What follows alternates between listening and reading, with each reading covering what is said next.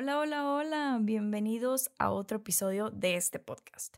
El día de hoy, antes de comenzar, quiero disculparme con todos ustedes por el pésimo servicio que brindaré en este episodio, debido a que al grabarlo, mi invitada especial y yo nos topamos con ciertos problemas técnicos e incluso si estás viendo este video en YouTube podrás experimentar delays en mi video, ya que tuve que recurrir a la grabación de Zencaster y no a la original.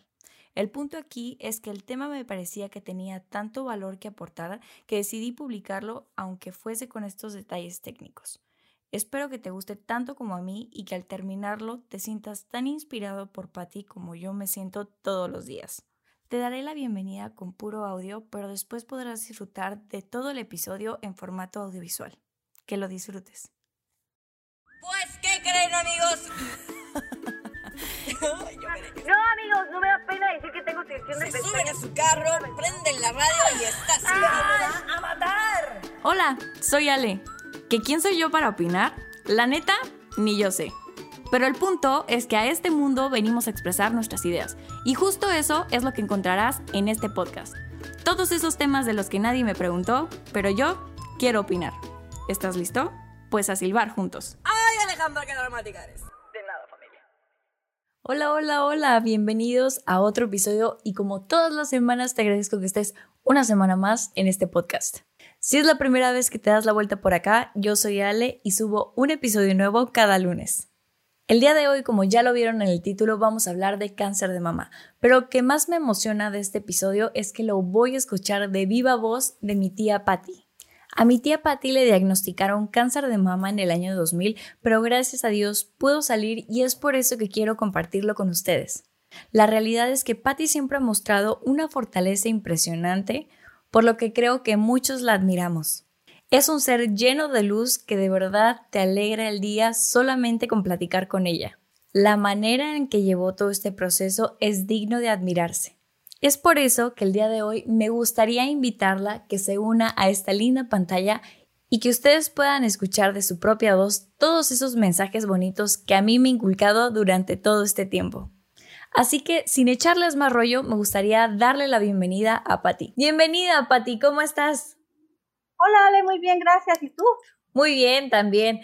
Primero que nada, te agradezco muchísimo que hayas aceptado mi invitación de estar aquí, que me permitas un ratito de tu día para poder platicar de algo que yo sí creo que es muy importante, independientemente, creo que es algo que platicaba contigo, que lo que tenía intención de este episodio es que mi principal mensaje eh, es que no tiene que ser octubre para hacer conciencia sobre el cáncer y cáncer en general, ¿eh? Pero digo octubre pues porque es cáncer de mama el, mes de octubre, pero no tener que esperar este tipo de campañas para tener que hacer conciencia sobre esto y que no esperemos que nos saturen por todos lados, por la tele, por redes sociales, para tomar la iniciativa y hacernos, hablando del cáncer de mama, autoexploraciones y cuidarnos al triple.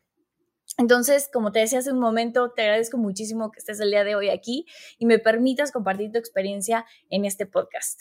Eh, No, primero gracias que nada, Ale, yo no- perdón. dime, dime, dime. Decía, Gracias a ti, la verdad es que no sé qué tanto te pueda ayudar, pero lo que yo pueda, mi vivencia, aquí está. No, y créeme que nos vas a aportar muchísimo y es por eso que te quise invitar. Primero que nada, me gustaría comenzar dándole un poquito de contexto a la gente, que es cuando pasó todo esto, yo estaba muy, muy chiquita, tenía aproximadamente unos cuatro años, a lo mucho. Y si tú me preguntas, la realidad es que para mí esto nunca sucedió. ¿Por qué? Porque yo nunca vi a mi tía Patti deprimida, yo nunca vi a mi tía Patti triste, aislada de nosotros, o, verte mal, o ver como decaída. La realidad es que yo no me acuerdo de ese tipo de Patti y deja tú, podrías decir de que, ay, bueno, tal vez no te acuerdas porque estabas muy chiquita, pero no, la realidad es que también mi mamá tiene videos de todas esas, este, esa temporada cuando pasó todo eso y la realidad es que tú estabas normal, o sea, eres la misma Patty que yo he conocido mis 25 años. Entonces, la realidad es que yo en ese entonces nunca hubiera pensado que eso por eso estabas pasando y, y es por eso que me gusta mucho recordarte de esa manera. Y no, no me gustaría cambiar como esa parte de la historia a, a tratar de recordar a una parte diferente porque eso es algo que yo agradezco muchísimo. Entonces, bueno, independientemente de lo que yo recuerde, me gustaría saber más de Patty, más de lo que Patty pasó en ese entonces. Eh, creo que es la primera vez en mis 25 años que me siento a platicar contigo de esto. Creo que jamás te había hecho este tipo de, de, nunca habíamos tenido como esta conversación sentada y preguntarte todo lo que quiero que le platiques a la gente el día de hoy. Pero, a ver, ahora sí vamos, vámonos de lleno a este episodio y me gustaría comenzar el, cuando te lo detectan y, cómo fue como tu primera reacción al enterarte, la de la familia, la de mi tío, la de, la de Patty en sí bien difícil, la verdad es que fue difícil. Este, fíjate, o sea, aparte, el enterarme yo, cuando yo me entero de que tenía yo cáncer, los empiezo a sospechar, porque este, yo estaba trabajando, bueno, o sea, ¿qué, cómo, ¿cómo inició? Yo en un día común y corriente estaba yo este, en el carro, estábamos en, la, en el carro Luis, este, Rebe y yo, de repente me rozo con la mano el, seno, pero sin querer, o sea, lo rocé y me empecé a sentir una bolita. Okay. Y dije, ah, rayos, ¿qué es esto, no? Y duro, aparte duro, ¿no? ¿qué es esto? Y le digo a Luis, mira, toca. Y me dice, ay, sí está duro. Bueno, automáticamente le hablo a mi ginecóloga. Pero yo la tenía en México, mi ginecóloga o mi doctor de confianza estaba en la Ciudad de México, porque yo estoy aquí en Querétaro le hablo y le digo, oye, me está pasando esto, así, así, ok, mira, Pati, un, este, te voy a mandar un desinflamatorio por 15 días, ¿va? Me tomo los 15 días y nada, ¿no? Eso seguía igual. Platicando yo con la doctora en la empresa donde yo trabajaba, me le digo, oye, fíjate que, lo que todo lo que me estaba pasando. Y ella me, me hace un comentario que, me, que nos quedamos las dos así, y me dice, ok, Pati, de casualidad, cuando te estás bañando y subes tus manos, no se te sube el peso. Y me quedo así. Y digo, creo que sí. Vámonos a mi consultorio. vamos, a, bajamos al consultorio. Entonces, cuando me, cuando me explora la doctora, este, su consultorio, efectivamente sí pasaba eso. Y se queda ya también se me queda viendo y me dice, ¿sabes qué? Voy a hablarle al doctor Orizaga para que te haga un ultrasonido córrele, y hasta ella me llevó en su carro y me dice, vámonos con el doctor Orizaga. Pues ya les dije en el trabajo, ahorita vengo, voy este, con el doctor Orizaga y que no sé qué, me hacen un ultrasonido y me dice, ¿sabes qué? Es que traes algo sospechoso. Mejor te canalizamos con un oncólogo. ¿Ok? Vamos con el oncólogo. El oncólogo me dice, este, pues sí tienes duro, pero también tienes la bolsa, los ganglios los tienes también este, inflamados. ¿Ok? otros tratamientos de 15 días de, desinflamatorio. Pasan los 15 días y esto no baja, ¿no? Entonces me dice, ¿sabes qué? Lo que vamos a hacer, vamos a hacerte una biopsia. ¿Ok? Perfecto, yo le hablo a mi ginecólogo, ¿sabes qué? Que me quieren hacer una biopsia. Sí, me dices, vente acá a la Ciudad de México y yo te hago la biopsia. Me vengo a la Ciudad de México, me hacen la biopsia, ya, tan tal, me dicen en 3, 4 días, creo, están los resultados, me regreso a Querétaro, a trabajar normal. Y este, y un día, que creo que era como un miércoles, que me habla Luis por teléfono. Trabajamos, trabajábamos tu tío y yo en la misma empresa. Y nada más me habla por teléfono, oye, pásame el teléfono del oso. Ah, ok, ¿para qué lo quieres? Ah, necesito unas cosas. Te paso el teléfono del oso.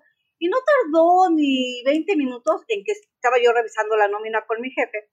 Y entra Luis a la oficina donde estábamos y le dice, ay, me dice a mí y a mi jefe, bueno, vengo a avisar, avisarte, René, que nos vamos a ausentar para ti unos días, que nos vamos a la Ciudad de México. O sea, volteo a Luis y lo primero que le digo, ¿quién es de mi familia? No, nadie, espérate. Sí, tú me pediste el teléfono del oso. Algo le pasa a mi familia. No, no, no, no, no, no es por ahí, que no sé qué. Lo que pasa es que me habló la doctora y no salió bien el estudio, ya que volvértelo a sacar. Y, y volteé y le dije, tengo cáncer. No, no, no, no, no, no tienes cáncer, no es que de verdad no salió el estudio ya que volverlo a hacer. Entonces dije, ok, está bien, ¿no? Ya ¿Te sentías asustada en ese entonces? Sí, no, horrible. dejo la, la, oficina de mi jefe, me voy a recoger mis cosas y platico con una amiga que estaba al ladito de mi escritorio.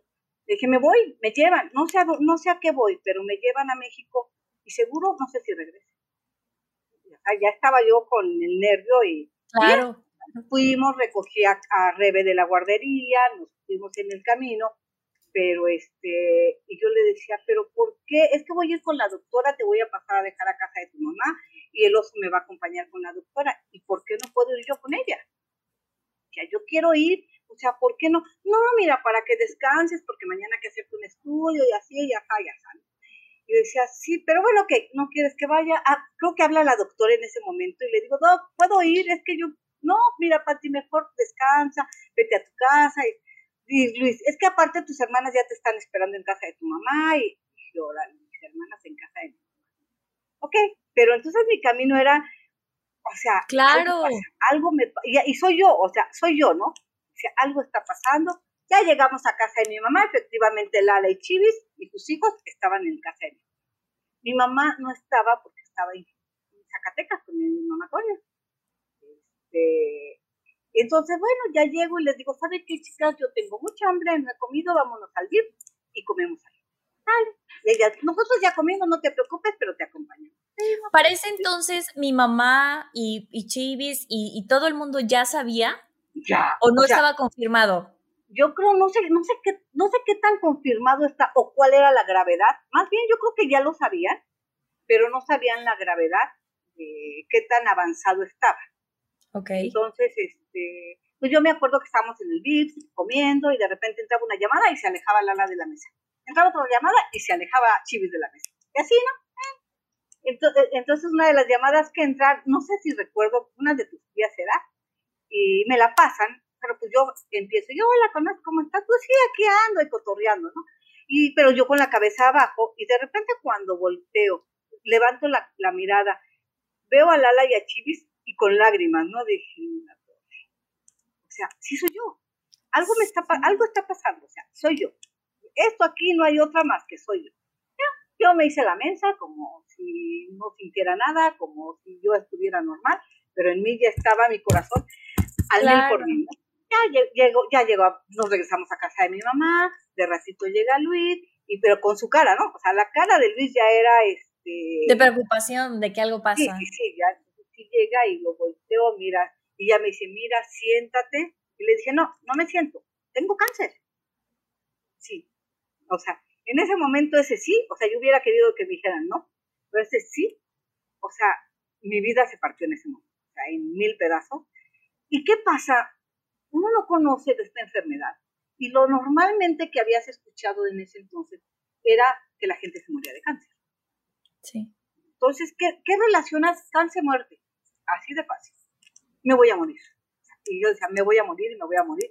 Llega mi papá, le digo, papá, me voy a morir, tengo cáncer y empiezo a llorar y a llorar y a llorar con mi papá.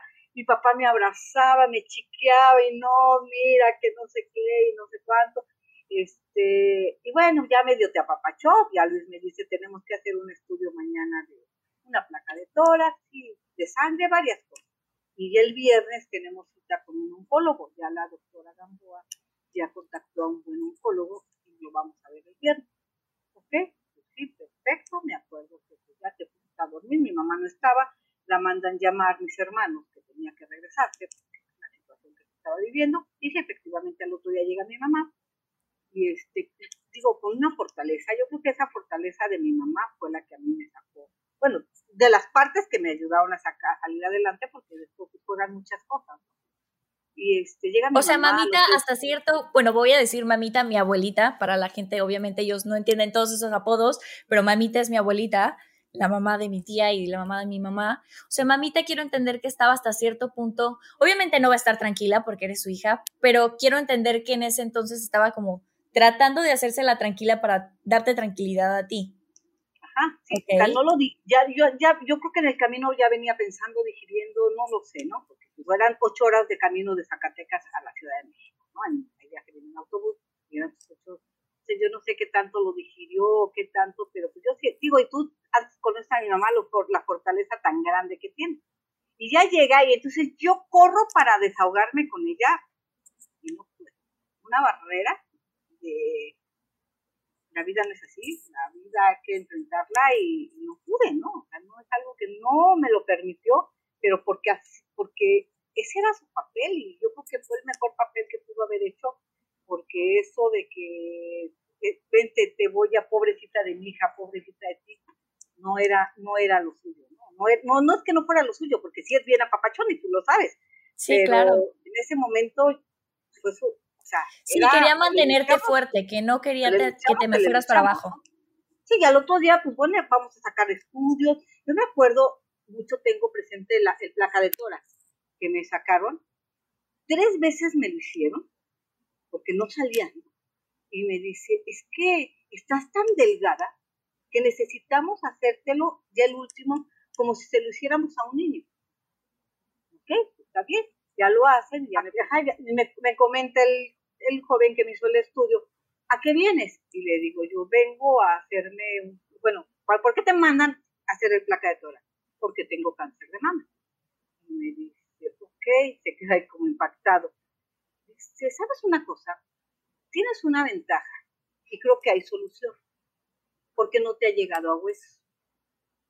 Y mientras no llegue a huesos, hay mucha esperanza. Hay muchas probabilidades. Ok, perfecto, ¿no? Eso, eso así como que me animó, ¿no? Dije, wow, y me dice, pero no te vayas a dejar hacer quimioterapia, porque las quimioterapias son así, te ponen mal, de esto, del otro, entonces te empiezan a listar unas cosas y me quedo así.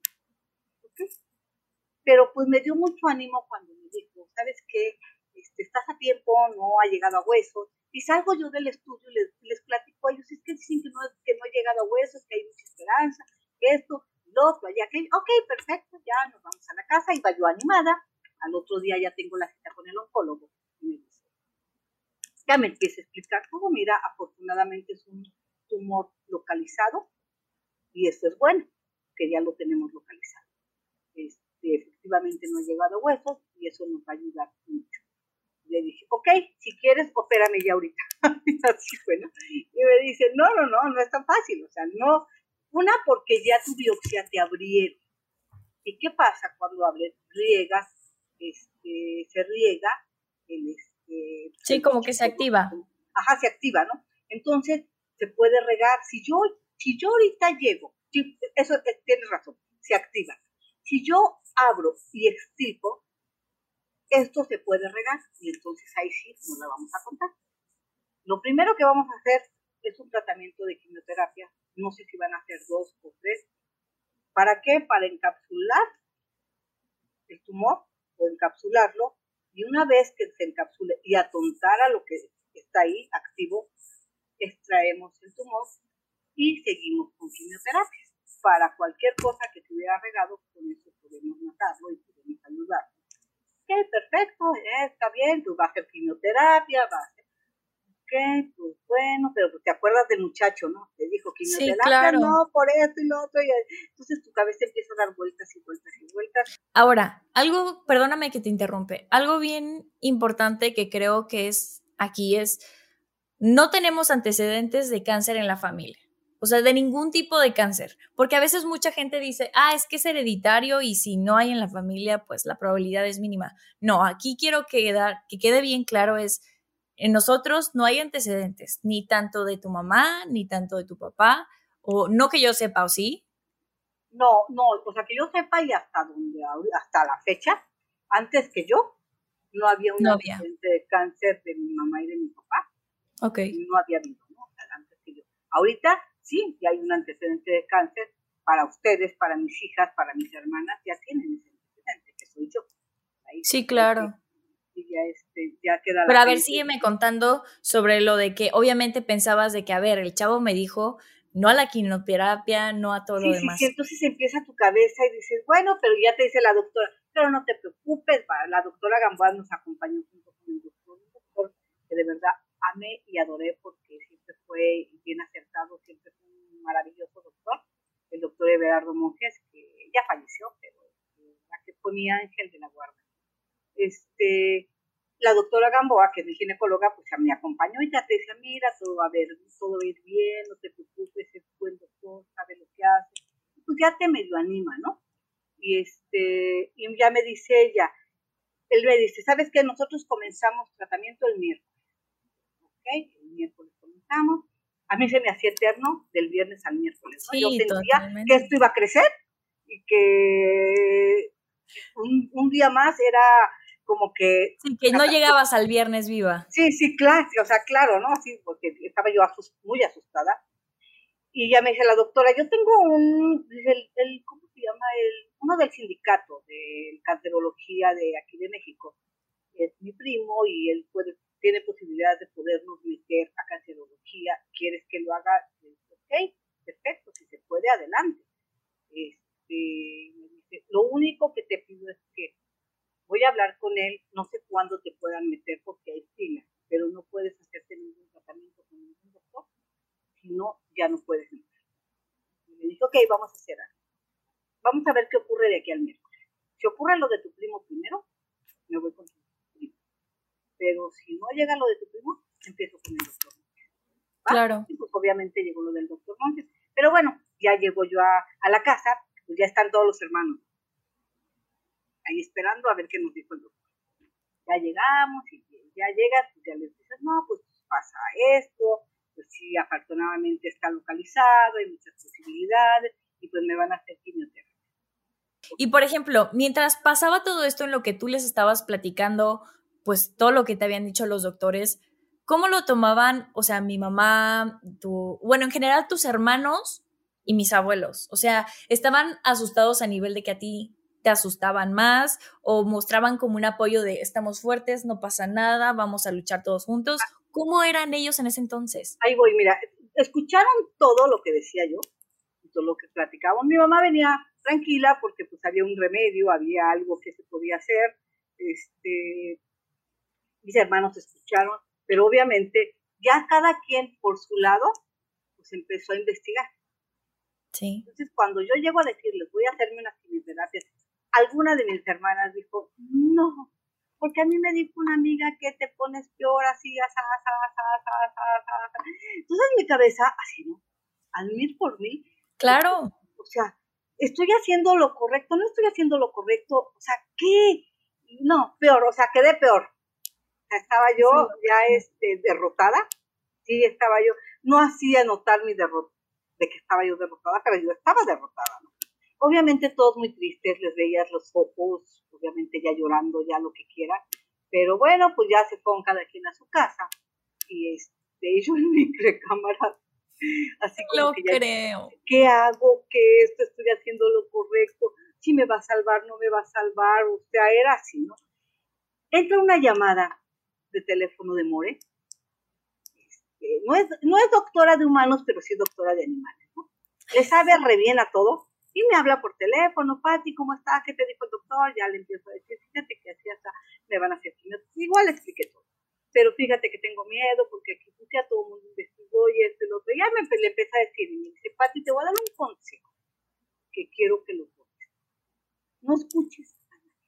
Las vivencias y las experiencias de los demás, cada quien es diferente.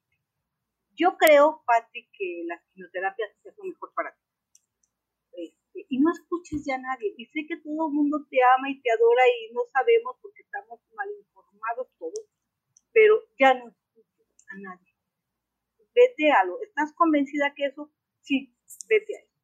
Ok, perfecto. Entonces ya medio, como que medio estás así, ¿no? Claro. Pero pues esperar desde el viernes al miércoles para mí fue fatal.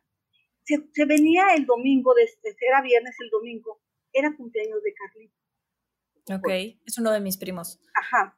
Y, y había una, le iban a hacer su, un pastel, una piñata en Chapultepec, en el bosque de Chapultepec, no sé si recuerdas vez. Sí, claro. Pero iba, iba, iba a ver esa fiesta. Y obviamente cuando yo me enteré y todo, les dije, y no pienso ir a la fiesta.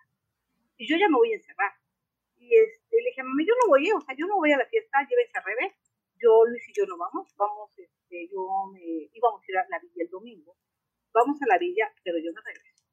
Y se van, pero yo no vuelvo a salir porque también la gente te va a ver feo y te va, yo no quiero que me tengan lástima. O sea, yo estaba ya en lo... Claro, con otro chip. Sí, sí, horrible, ¿no? Y sí, vamos, yo quiero ir a la villa porque quiero ir a, sí, sabes que somos súper devotos de la Virgen de Guadalupe, entonces yo quiero ir a, a pedirle a la Virgen, si quiero rezar, quiero lo que quieran, pero todos se pusieron, todos los hermanos se pusieron de acuerdo caminar en la glorieta del Peralvillo para llegar al atrio.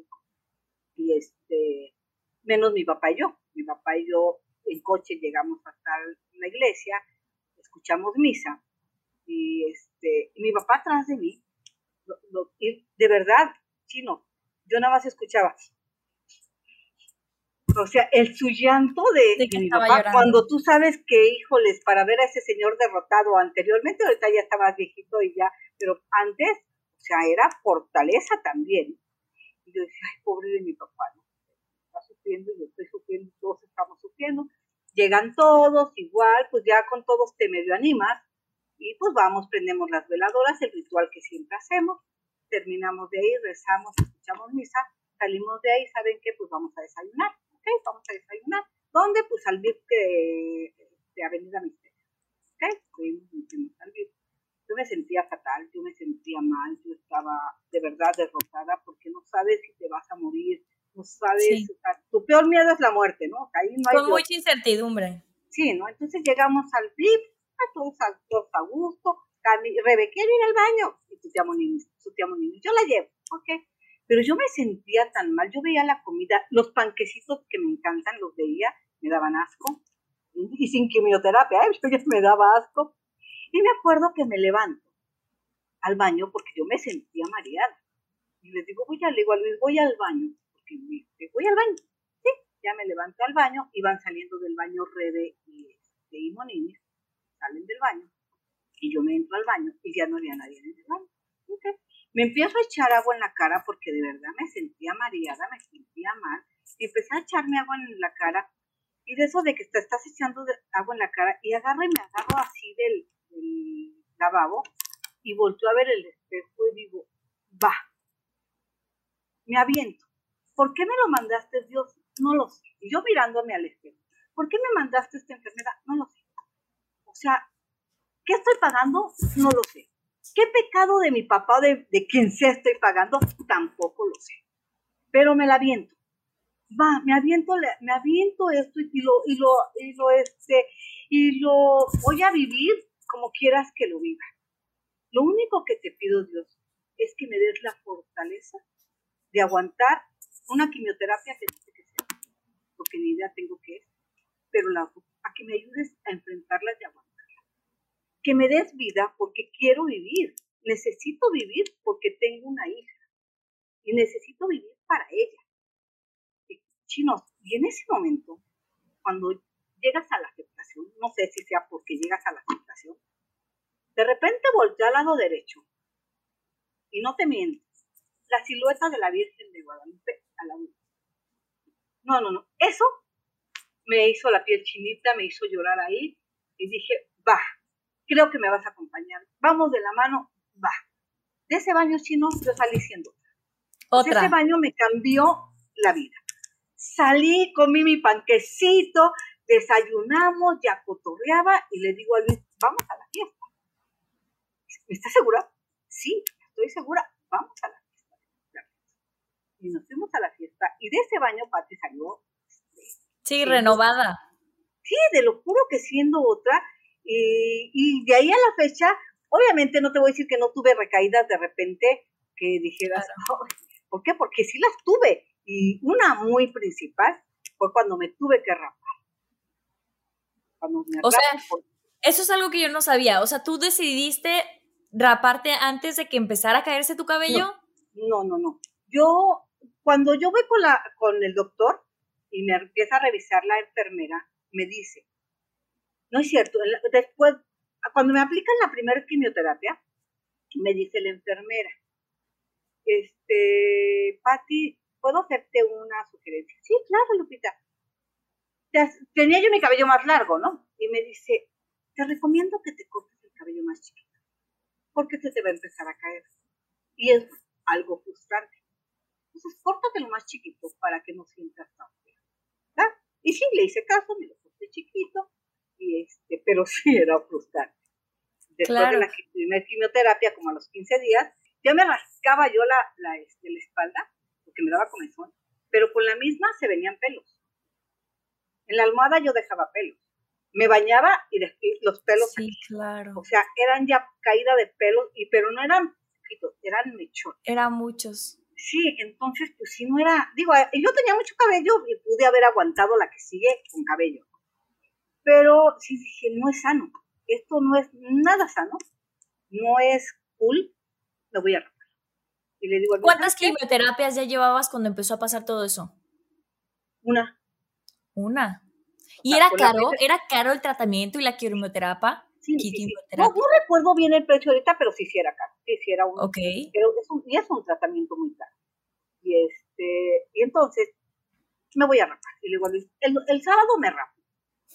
Porque afortunadamente... ¿Y qué dijo mi tío cuando le dices eso? A todo me decía que sí, a todo me decía que sí, que no hay sin problema, o sea, sí, pobrecito, porque también le tocó vivir algo, o sea, después de dos años de casados, o sea, te encuentras un cáncer con sea, y, y aviéntatelo, o sea, no debe ser tan fácil, yo creo que no debe ser tan fácil, ¿no?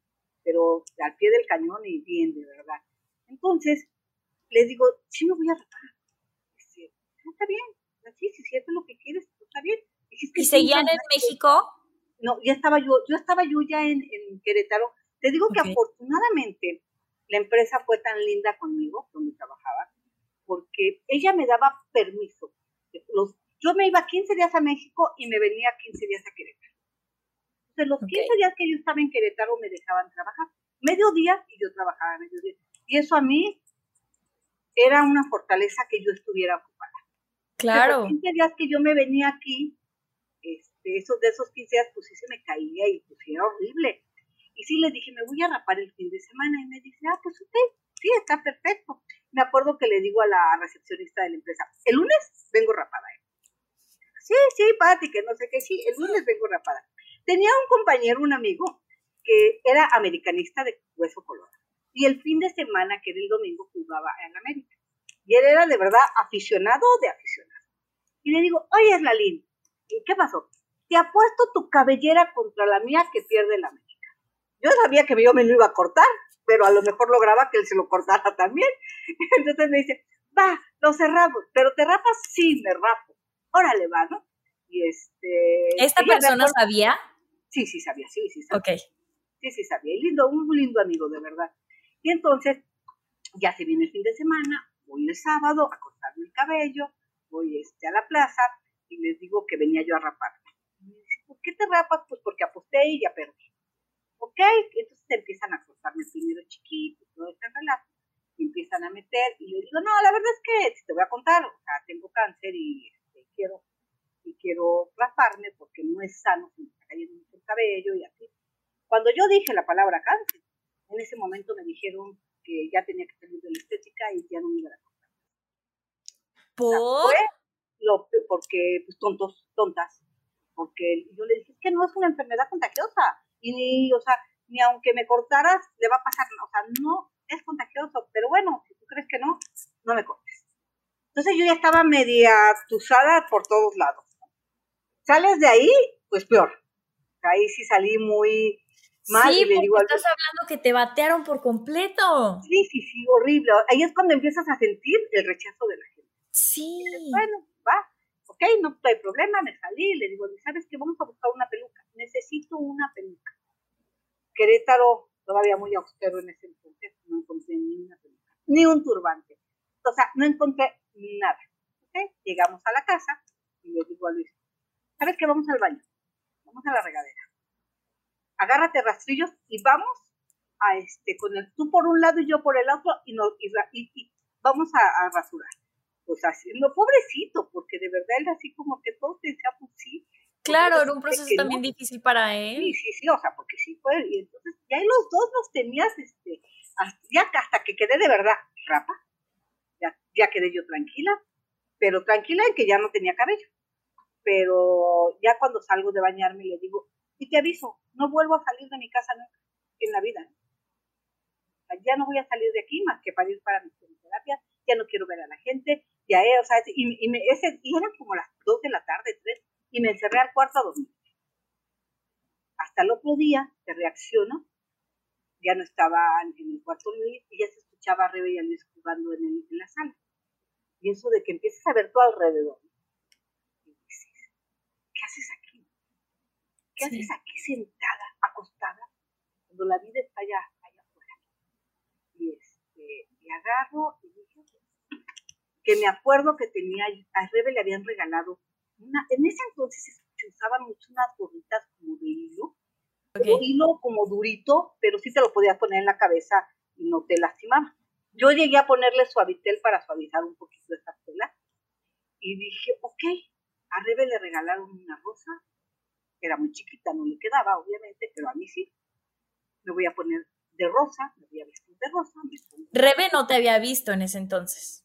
Rebe, eh, eh, cuando me vio, mona, mona, mona, pelona me decía, mona, mona, se burlaba de mí. Entonces, antes de ese momento que me estás platicando, ya te había visto pelona. Sí, ya, sí, ya, Rebe ya me había visto pelona, ya, ya, Rebe ya.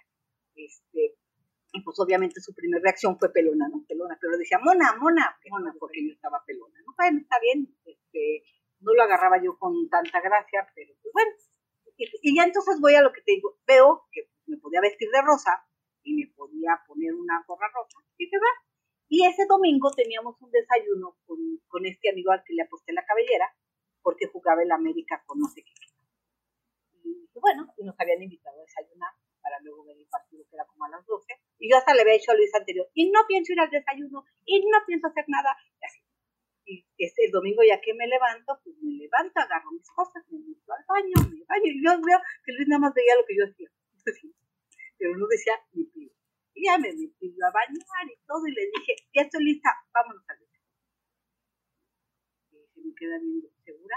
Sí, segura, vamos al desayuno. Pero antes quiero pasar al mercado de la cruz porque quiero comprar de estas gorras de todos los colores. Y, pasamos al mercado de la cruz, compré de todos los colores que yo encontré y, este, ya estaba yo dotada de mis, este, sombreros. Nos fuimos, sí, de sombrero. Nos fuimos a, este, a desayunar ahí, pues, obviamente todos te vieron, no dijeron nada, ni palabra, pero yo cotorreaba como siempre y todos cotorreaban y que gane el América, rayos, no se cortó mi amigo. No se cortó el cabello. No, de lo y, y, llegó, y ya bueno, el lunes llego a la empresa y todos callaban. Nadie decía Ay, nada. qué difícil. Pero no te comentaba nada. Ya después la de, la de recepción me dijo, es que sí me lo dijiste que, me, que ibas a venir reparada, pero nunca me lo imaginé que fuera verdad. Sí, claro. Es lo más sano, pero esto es lo más sano, ¿no? Entonces mis gorritas fueron lo que yo usé casi todo el tiempo, porque bueno, los sombreritos, porque llegando yo a México, cuando me toca irme a México, sí le dije a Luis, pero lo primero que yo quiero es llegar a México y comprar mi peluca de, cabello natural. Sí, sí, sí, sí, sí, sí, está perfecto. Que no, y fue lo primero que llegamos a comprar la, este, la peluca, una peluca este, de cabello chiquito, chinito, como era yo, ¿no? ¿La familia ya sabía que te habías rapado o todavía no sabía? No me acuerdo, pero yo creo que sí les había yo comentado. O sea, yo creo que sí. Ok. Esa parte, porque pues yo iba por mi peluca, yo creo que, yo creo que para ellos nunca me lo, nunca me lo han, me han dicho qué sintieron al ver la parte peluna, no, rapada, no sé, la verdad es que no lo sé, pero yo creo que sí, ha de haber sido un sentimiento no agradable. Pero sí llegué, me compré mi peluca y todo, muy feliz, muy contenta, pero yo llevaba con todas mis, este, mis este, sombreritos de todos colores.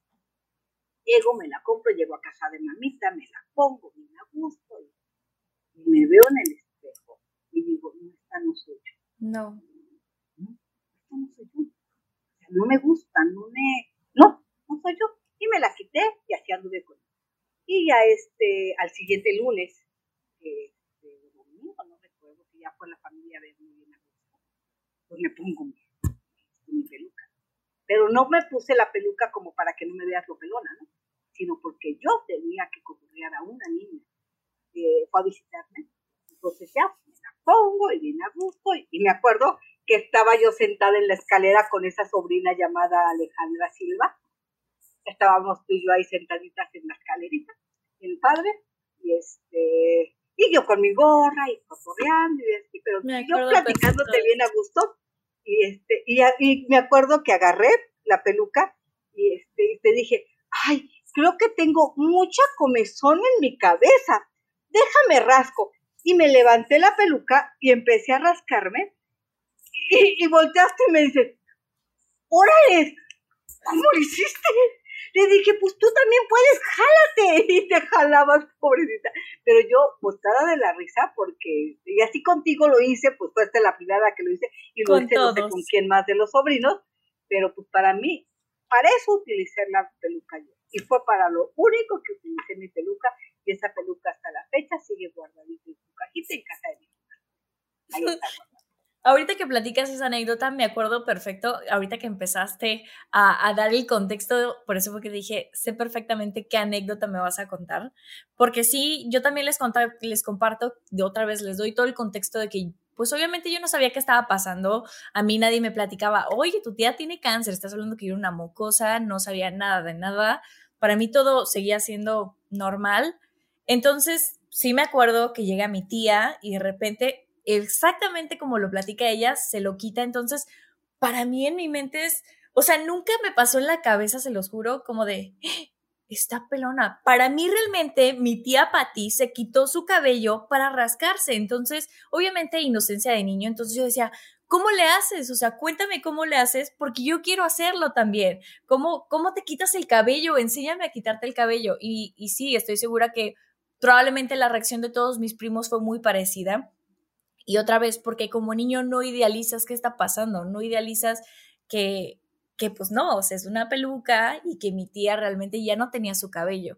Pero supongo que también ese tipo de, de risas y reacciones de nosotros también te daba un poquito más de vida. Yo me divertía, la verdad, claro. me divirtió a mí y era algo que, que esa parte de pelona yo ya lo había superado.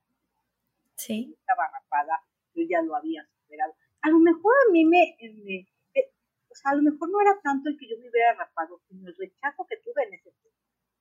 Sí, no, totalmente. Y eso que me platicaste ahorita de la, de la estética, Dios, qué, uno, qué nefastos ellos, qué imprudentes, creo que también hay que decirlo, porque al final del caso es algún grado de discriminación. O sea, independientemente, ni siquiera tenían por qué haber hecho ese comentario. Y dos, sacarte de la estética y decir, no te puedo cortar el cabello Dios, qué tremenda estupidez. Pero obviamente también me pongo a pensar como tú, uno, creo que ya tomar la decisión de quitarte el cabello como mujer creo que sí es algo fuerte.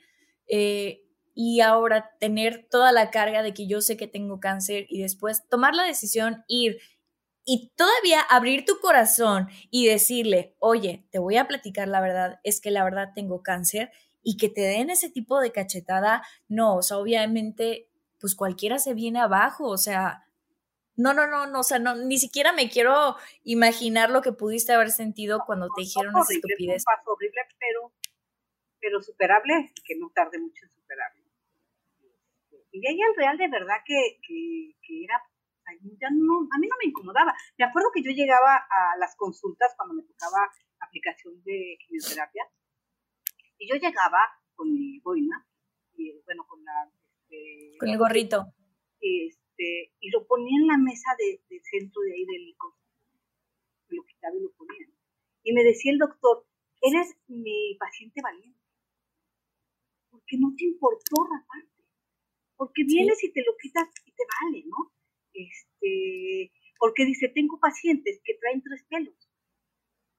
Su peluca, pero con tres pelos, pero no sean así. Pero no toman la decisión a cortárselo, ¿no? Y había una chica, ella me la encontró, ella yo la conocí cuando me empecé a aplicar las radioterapias, porque antes en las radioterapias nunca me topé con ella en alguna consulta, porque pues cada quien íbamos en diferentes días, en diferentes horas, y trataban de no, este, que no, no cayeras con gente que traía lo mismo que tú, porque cada quien iba a contar su experiencia. Y obviamente estando ahí, pues sí la vas a preguntar, ¿y cáncer de qué tienes? Y cada quien te va a decir cómo le va en la feria. Entonces trataban de que no estuvieras a la par con ellos y, este, y pues cada quien estaba en un consultorio, en una en un cuarto con la aplicación. Entonces trataban que no, y ella la conocí yo en la radio, porque en la radio sí te citaban a tal hora y éramos muchos.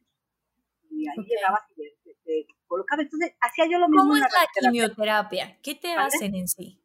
¿Cómo es la, quimioterapia? Es un, es un medicamento que te meten en la vena. Ok. Es intravenar. Bueno, a mí me duraban tres horas y media a que pasara ese medicamento.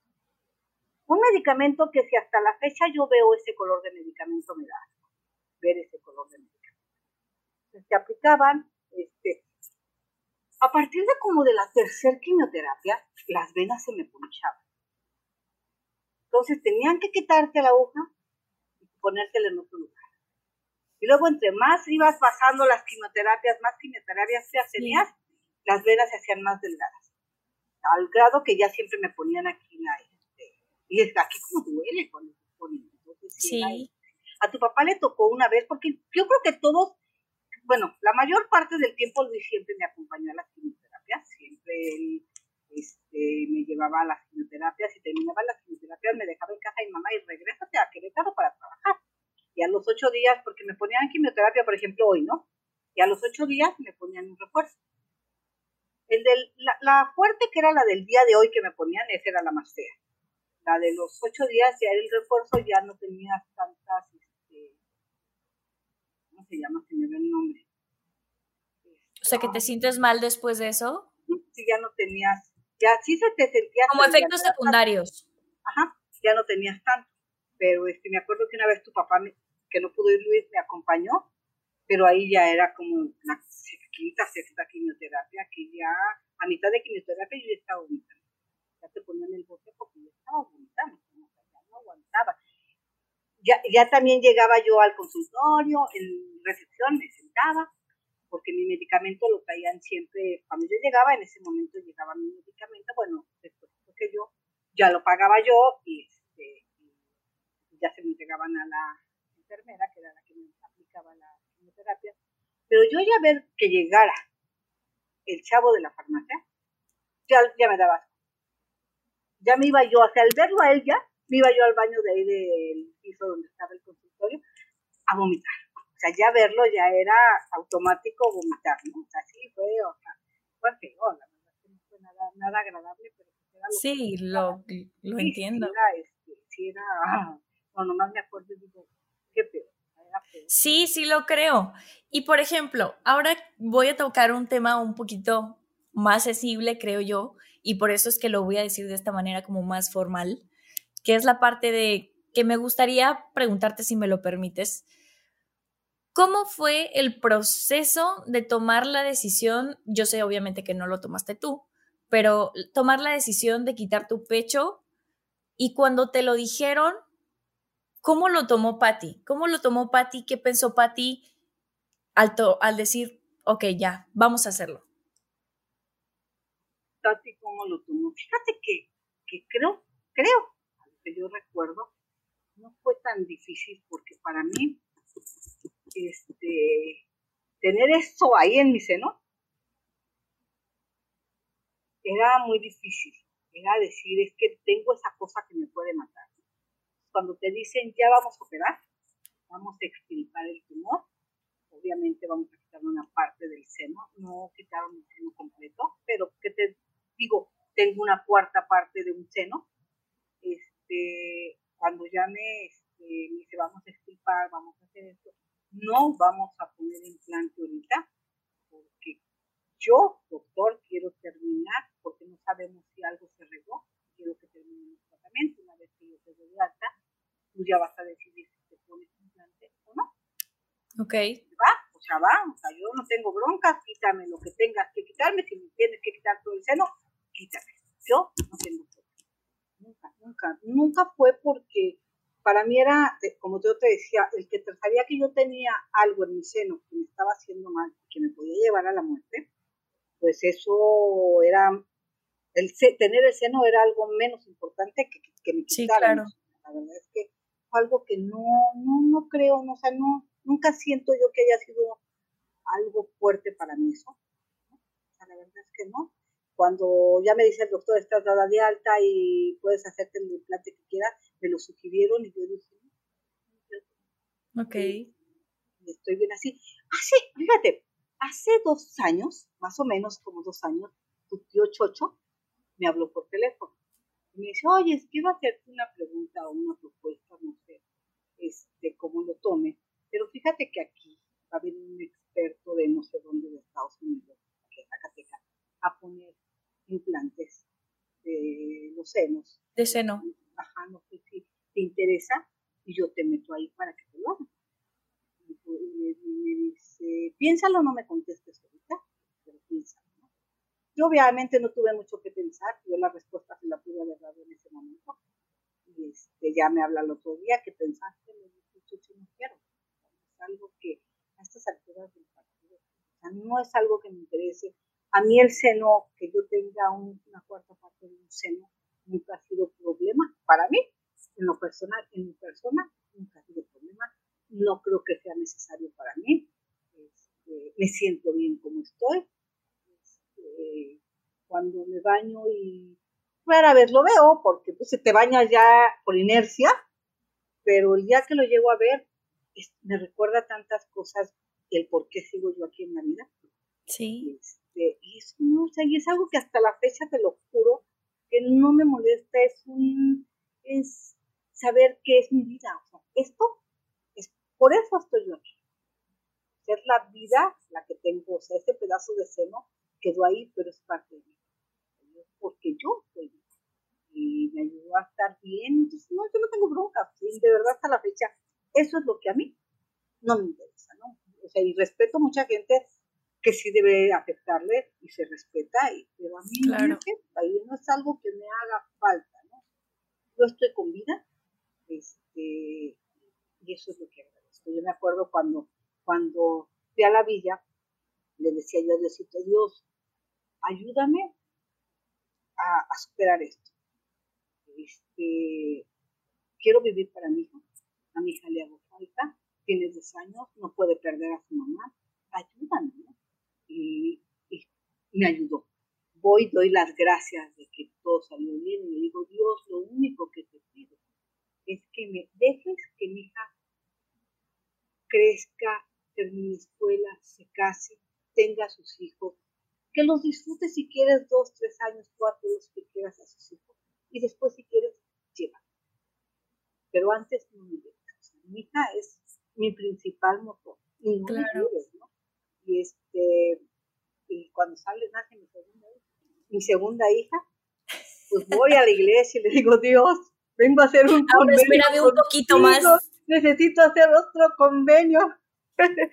y si le digo, necesito hacer un convenio contigo. O sea, me mandaste otra hija y ahora necesito pedirte que me aguantes hasta que mi otra hija crezca, se termine y sus hijos, y después si quieres, pero antes ya no, ¿qué? Entonces ya, ya tengo otra, pues, ¿cómo, no?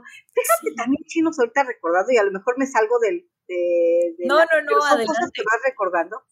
Este, otra cosa que fue muy triste para mí, que, que traía esto de la enfermedad del cáncer, cuando a mí me da el cáncer y me pregunta el doctor si tengo hijos y le digo que tengo una hija y me dice que qué afortunada era y que qué bueno que Dios ya me había traído una hija porque él me recomendaba ya no poder, ya no tener otro hijo.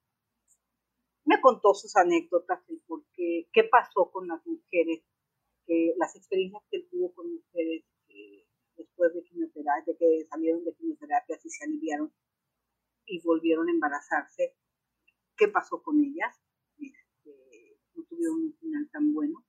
Entonces, esa experiencia me la platicó y, y yo te recomiendo que ya no tengas más hijos, ¿para qué le buscas si ya tienes una hija, ya Dios te salvó la vida, ya no lo tengas, ¿no? Entonces, a mí eso me dolía mucho el pensar que yo no podría tener otro.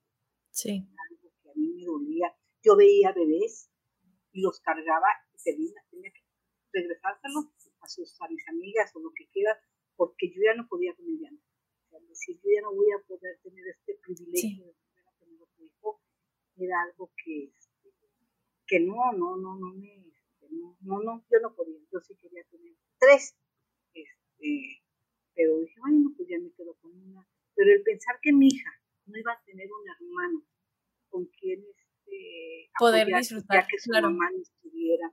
Para mí una fecha importante son las navidades. Las navidades son lo más maravilloso que yo puedo vivir en mi vida de las fiestas maravillosas.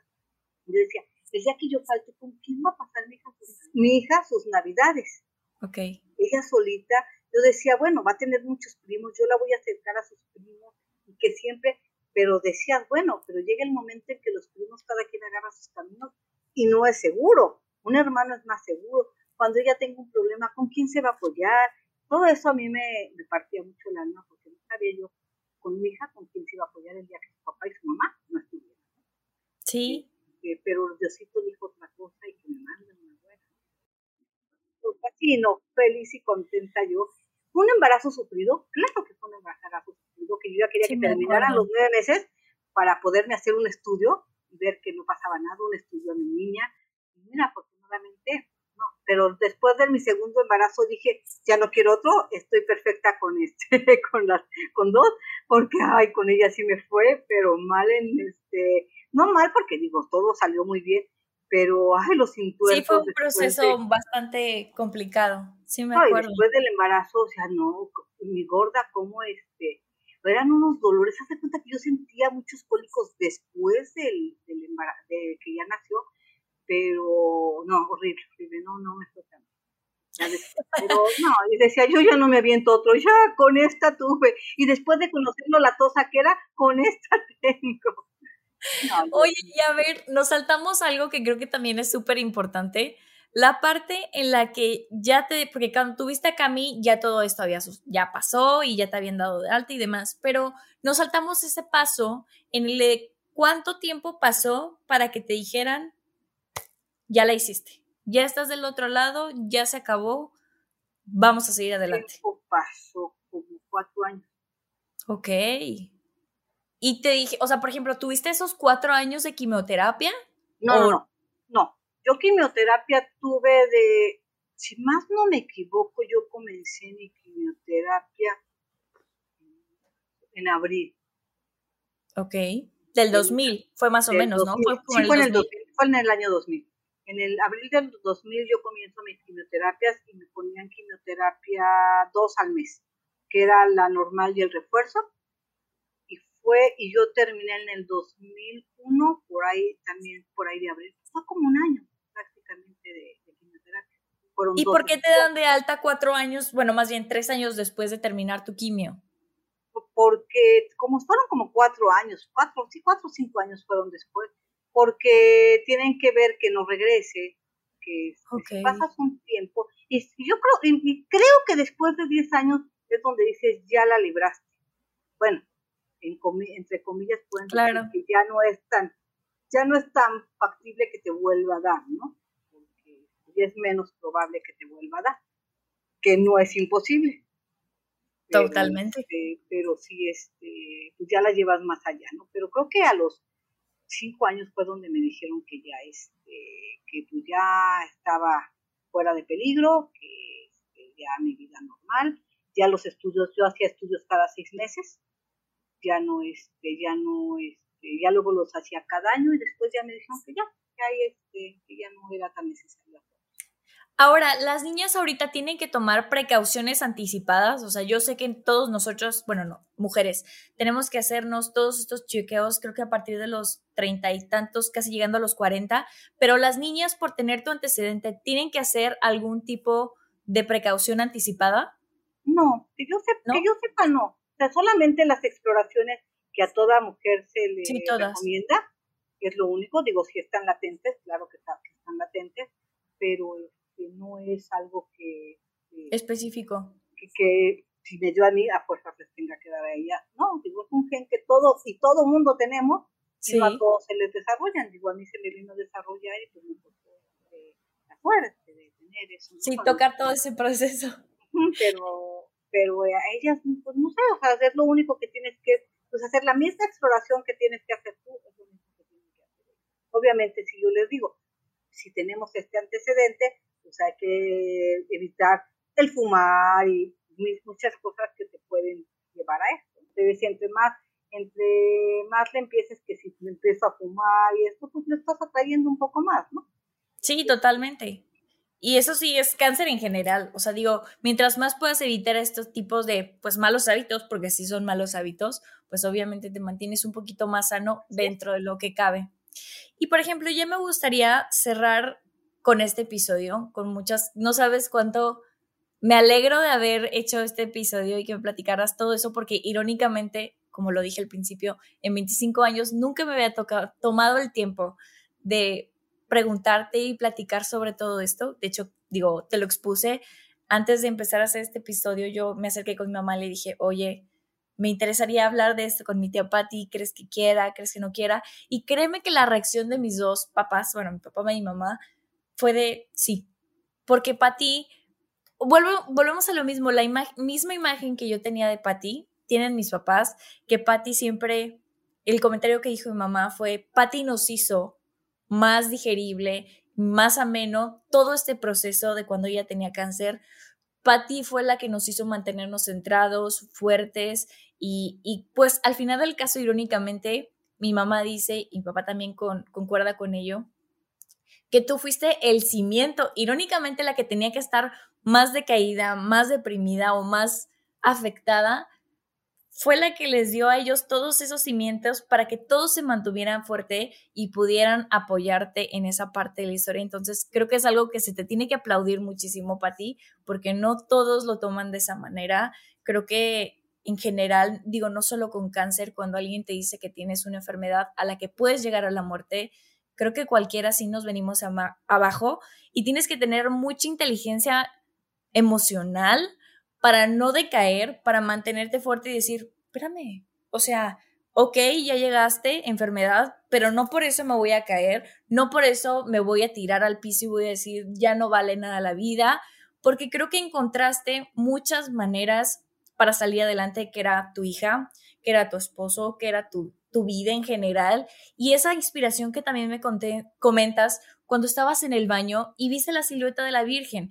Todos esos fueron conjuntos e incluso también lo que mencionabas al principio de mamita, mi abuelita, esa fortaleza que fue todo un rompecabezas para que tú pudieras encontrar ese balance y decir, no pasa nada, soy una chingona y no pasa nada aquí porque yo puedo con esto y con más. Entonces eso es algo que yo sí te aplaudo muchísimo, pero bueno, a ver, ya me desvié de la pregunta que te quería hacer, que es, ¿consideras que el cáncer, yo sé que sí, pero quiero que, me platiques más de tus, eh, sobre tus palabras, que el cáncer de mamá cambió en algo tu pensar sobre la vida. O sea, la Patti de antes cambió algo en el chip que diga, sí, vale más la pena eh, vivir por esto, independientemente del cáncer, ¿cambió algo en tu chip sobre la vida en general? Sí, cómo no, mucho, yo que mucho. Yo, yo hasta la fecha digo, esto y, después de, digo, en el caminar de tu, de tu día a día, pues vives muchas cosas también, que no es el cáncer, pero vas viviendo muchas cosas, experiencias, y buenas, malas, no tan buenas, y, y de repente pues te, quieren tumbar, ¿no? Pero con la misma volteas, y, y, uno de mis lemas es, pues, si pude con el cáncer, caray, que no pueda con el Claro Buenísimo.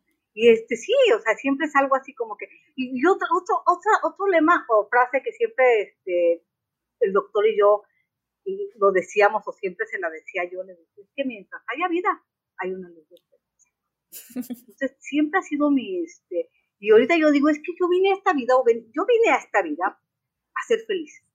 ¿Y por qué algo o esto, lo que sea, me lo va a amargar. No, o sea, no, o sea, de verdad. Y no te digo que pues siempre estoy guau, guau, guau, porque no. Pero procuro en mi vida siempre estar contenta, estar feliz este, y enfrentar los problemas con, con esa fuerza de decir, pues es que vine a ser feliz y nadie me lo va a opacar. Y después de haber vencido esto, no, o sea, yo creo que con todo se puede, ¿no? mientras haya vida, hay una luz de esperanza. Y de verdad es que, este, que ese y, y mucha gente que, que, vivió eso conmigo me lo, este, me lo decía, es que eres bien fuerte, es que eres una guerrera y hasta la fecha mucha gente que me vio me dice, es que, ¿dónde, cómo está mi guerrera? No sé qué, ¿cómo está? Y yo, pues es que bien, ¿no? me decían, es que es increíble que llegas a la oficina y en el perchero cuelgas tu, este, tu burrito, ¿no? Y decía, pues es que me estorba, o sea, es que no, o sea, está, pues es que hace calor. Claro. Oh, recuerdo que, que íbamos a, a, comer, y decía, vámonos a comer. Ah, ya bajaba yo, y córrele para irte al coche para ir a comer. Y me regresaba yo a la oficina por mi gorrita, porque me calaba el sol. Entonces, córrele, se me olvida mi gorra, y ya me la volví a poner. Cuando me iba yo a los tacos en la noche, pues entonces me iba yo sin gorrita, muchas veces, muchas veces me fui sin gorrita, pero me valía, o sea, la verdad es que, pues sí. o sea, no, o sea, yo no, y, y, era divertido cuando empezaba a crecer este, el cabello, porque eran puros, puros este, espinitas, ¿no? Empezaban a crecer y puras espinitas tenía yo en el cabello. Y cuando me daba la quimioterapia, pues empezaban a caer. Entonces pasabas tu mano así en las espinitas y todas se quedaban aquí. Yo me divertía con eso, ¿no? y me acuerdo que una vez revisando la nómina, revisando la nómina, veo cómo viene a mis piernas un mosco, ¿no? Pero directo a mis piernas. Ni lo espanté. Dije, órale, pícate, porque se te van a caer las patas después de que me, me absorba todo, todo lo que tengo en la sangre, ¿no? Órale, Sí, entonces, hasta eso me divertía, ¿no? Decía, eh, vas a caer, te van a empezar a caer todo. Y fue algo de verdad que, es, que lo viví ya con mucha fortaleza. Yo tenía vida, ahí es lo que te digo, mientras haya vida, sale, pues hay mucha. Y yo amo y adoro la vida, amo y adoro ver a mi familia, amo y adoro ver a, aparte de mi familia que tengo aquí, a mi familia que son mis papás, mis hermanos, mis primos, mis sobrinos, a la mocosa más chiquita que tenemos en casa hoy por hoy. Amo, o sea, eso es una eso es un aliciente para mí muy, muy grande. Mi madre, pues ya sabes que es este, claro. que es este mi vida, pero pues bueno, mis dos muñecas preciosas pues, son mi, el motor más grande que tienes. Son mi todopoderoso en mi vida, pero este, pero esa madre mía, de verdad que fue mi luchona, fue mi guerrera, fue la que me sostuvo todo el tiempo. Y lo que yo encontraba al abrir mis ojos y volteaba de lado, una pequeña niña chinita, viéndome, cuidándome, ¿no? Y me decía, estoy cuidando, estoy cuidando. Ay, eso me partía porque ella no sabía lo que le pasaba a su mamá, pero sabía que algo malo. Que algo pasaba. Porque aparte, pues después de que eres el centro de atención de todo, y de repente pues no te vuelves el centro. Esa parte yo fue eso. Me iba yo a vomitar y ella detrás de mí, ¿no? no, vete para allá. No, mamá, despida, despida, tranquila, tranquila. Despida, mamá, tranquila. Ay, no, te lo juro que yo eso era lo que no me gustaba porque claro. no me gustaba que viera eso. Ella, bueno, pero era mi motorcito. no sé qué tantos recuerdos pueda tener ella de, de esto, que pues, algo mínimo. sí, algo tiene que tener. Pero es que justamente ese es el mensaje, creo que principal de todo esto, por lo que me gustaba que fuera de tu viva voz y que más gente lo escuchara, porque es algo, lo vuelvo a repetir, no quiero sonar repetitiva, pero creo que es algo que mucha gente, y me incluyo en eso, necesitamos, necesitamos escuchar gente como tú, gente que nos diga, no pasa nada, puedes con eso y más. Gente que de su viva voz diga, mira, mira todo lo que pasé y aquí estoy, porque creo que cuando a veces nos pasan ese tipo de cosas, tu misma mente, tu mismo eh, pensamiento te juega la mala y eso es lo que también te hace caer todavía más. Entonces, tienes que mantenerte fuerte. Obviamente yo sé que tu familia y todo lo demás juega un papel importante, pero creo que el poder está en ti, no en nadie más. Y si tú no quieres, aún así, aunque te lleven y te, te digan que todo va a estar bien, que sean positivos los demás, si tú no quieres, no va a suceder, porque la realidad es que lo que tienes aquí es lo más importante. Entonces, si lo que tienes aquí no está funcionando con todo lo demás, no va a funcionar. Pero bueno, a ver, ya me gustaría ahora sí cerrar, digo, ya nos extendimos y me encanta que, que pudimos extendernos tanto y tener esta conversación de tanto valor, agradeciéndote, igual que al principio, gracias por darnos a todos esa fuerza. Tengo que expresártelo y lo digo así, que eres un, un modo de inspiración para mí, te puedo asegurar que para, para muchas de mis primas, lo digo para mi hermana también, que eres una persona que, un ejemplo a seguir, que nos pareces una persona que realmente lucha y no solo ahorita, o sea, eres un ser tan lleno de luz que platicar contigo y hasta mi sobrina para ti, o sea, para ti, para mi sobrina, Dios, o sea, es sonrisa y diversión porque simplemente el hablar contigo, de verdad, eres un ser llenísimo de luz y eres la tía alcahueta que todo nos deja hacer, que todo nos dice, sí, vamos a hacerlo. Y esto, entonces, realmente te agradezco haber aportado, y te lo digo ya, ahora sí hablando por mí, haber aportado todo eso a mi vida, porque al final del caso, ay, ya me estoy emocionando. Al final del caso, todo eso trasciende y aunque no lo creas, te hace pensar, ¿por qué si ella pudo? ¿Por qué a mí esto tan chiquito me está pegando tanto? ¿O por qué dejo que algo tan chiquito pueda tanto conmigo? Habiendo personas que han pasado cosas muchísimo más difíciles y muchísimo más intensas al grado de poder pensar que ya no pueden estar en este mundo. Y tenerte cerca, créeme que me, me, me llena de luz y me llena de orgullo tenerte como tía y siempre como ese cimiento de pensar, si ella pudo, yo también puedo. Ella es una guerrera y es mi guerrera y eres mi punto de partida para decir, puedo con todo. Y es por eso que quería invitarte a este, a este episodio y que pudieras así, de la misma manera que yo lo siento, que pudieras compartirlo con más gente y que más gente pudiera escuchar de tu propia boca todo ese proceso y todas esas ganas que le echaste y que alguien puede encontrar esa inspiración que yo encuentro en ti.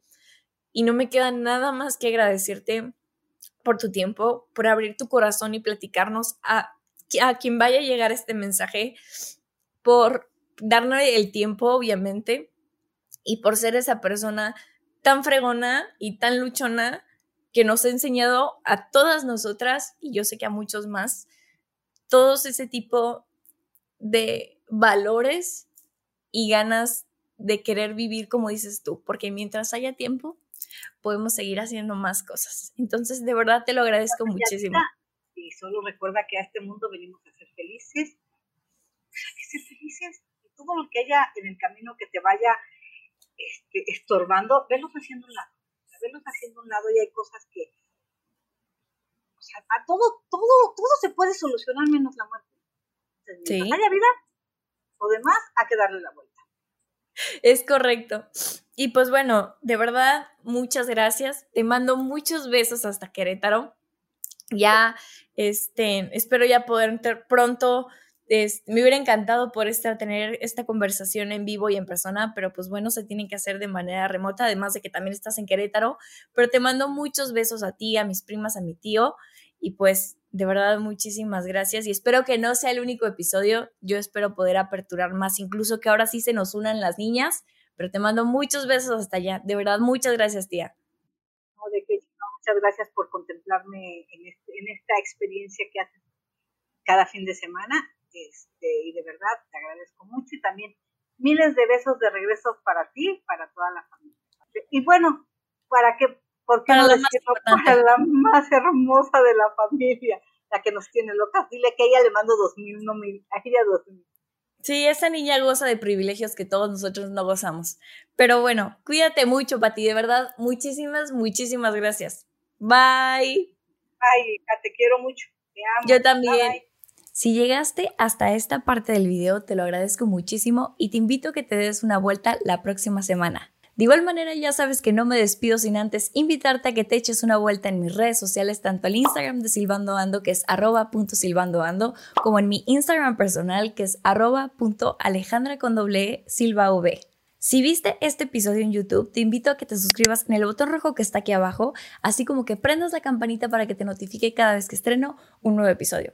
Así como también que le des un bonito like a este video si este episodio te gustó. Antes de irme, me gustaría invitarte a que comentes aquí abajo qué te pareció este tipo de episodios y si no quieres comentar aquí abajo y quieres tener una conversación más directa, te invito a que me envíes un mensaje directo en Instagram. Eso es todo por el día de hoy y nos vemos la próxima semana.